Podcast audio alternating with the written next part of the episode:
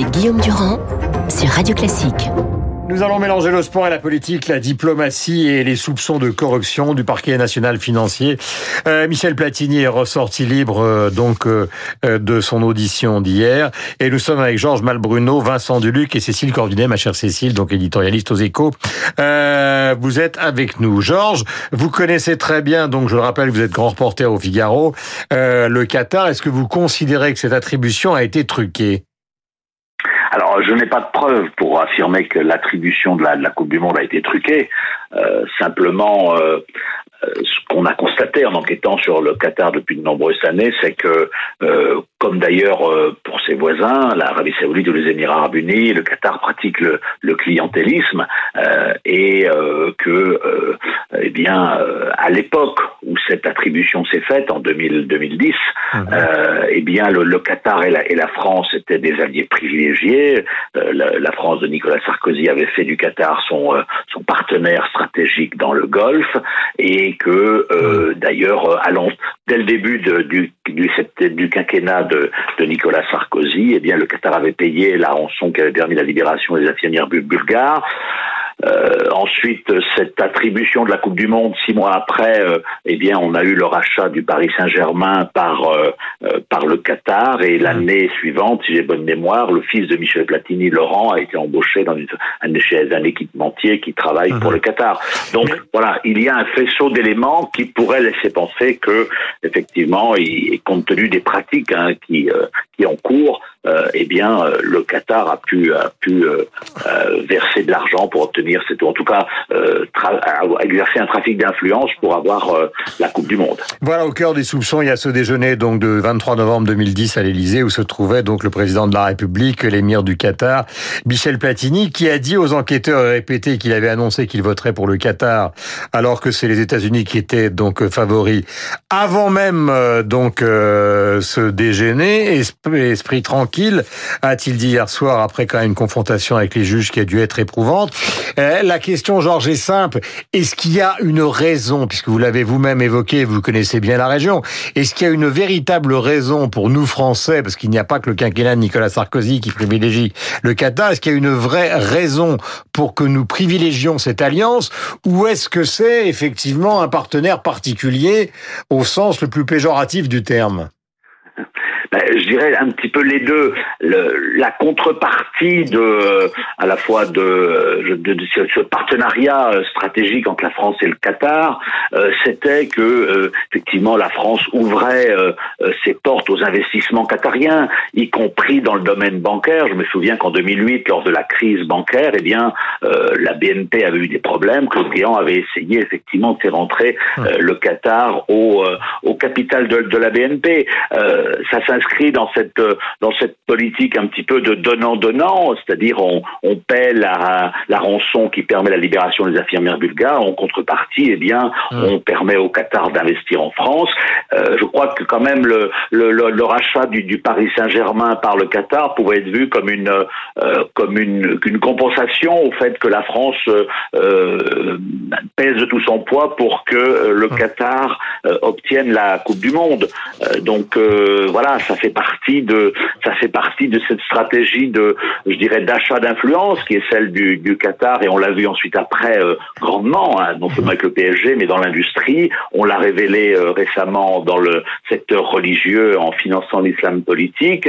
Eh bien euh, le Qatar est devenu un acteur important dans le paysage à la fois politique français économique sportif et même religieux. Merci Georges. Vous rappelez le nom de votre livre pour ceux qui vous écoutent si vous êtes intéressés donc par ces sujets en évoquant d'ailleurs le fait que la situation de la France diplomatiquement à l'égard du Qatar a été au cœur de la dernière présidentielle avec euh, à l'extrême droite et à droite même euh, et, dans d'autres partis politiques des gens qui voulaient justement qu'on change totalement de politique à l'égard euh, de cet émirat. Rappelez le titre de votre livre, il est important. Qatar Papers, comment l'Émirat finance l'islam de France et l'Europe, chez Michel Lapon. Merci beaucoup. Euh, Cécile Cordunet, on a l'impression que sur beaucoup d'affaires, euh, les soupçons qui concernent ce fameux déjeuner sont aussi les soupçons plus généraux euh, qui occupent un certain nombre de juges à l'égard de Nicolas Sarkozy. Il y a beaucoup d'affaires autour de Nicolas Sarkozy. C'est vrai, il est renvoyé deux fois en correctionnel sur l'affaire Big Malion des, du financement de sa campagne de 2012, sur l'affaire euh, Paul Bismuth.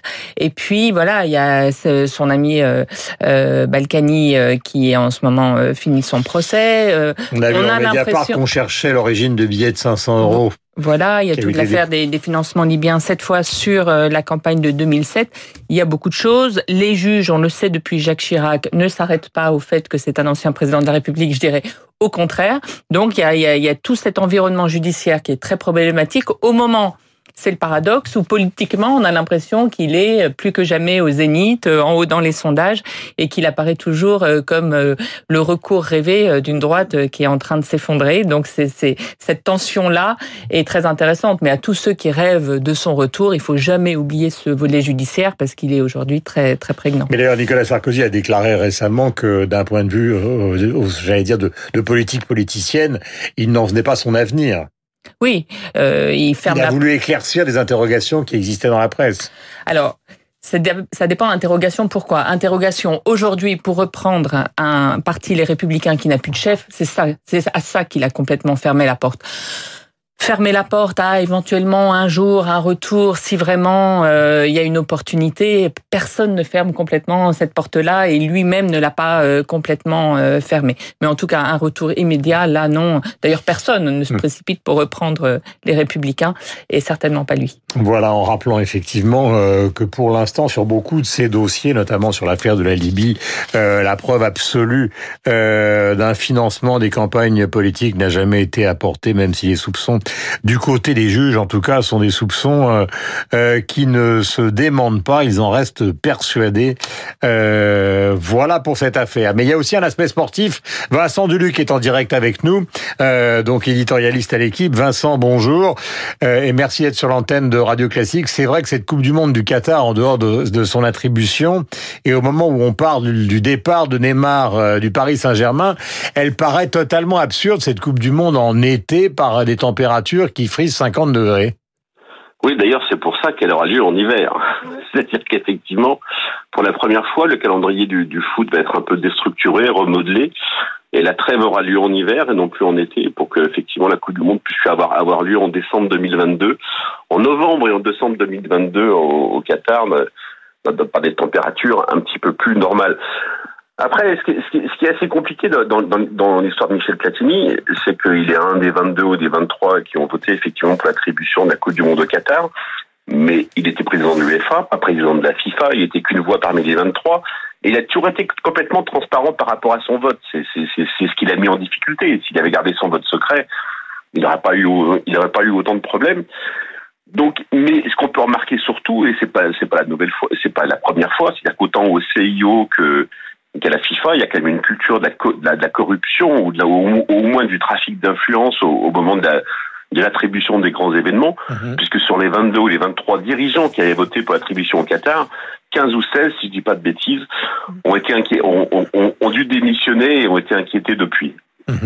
Euh, question qui est en marge de l'affaire du Paris Saint-Germain et après on viendra à la politique sociale avec euh, Cécile.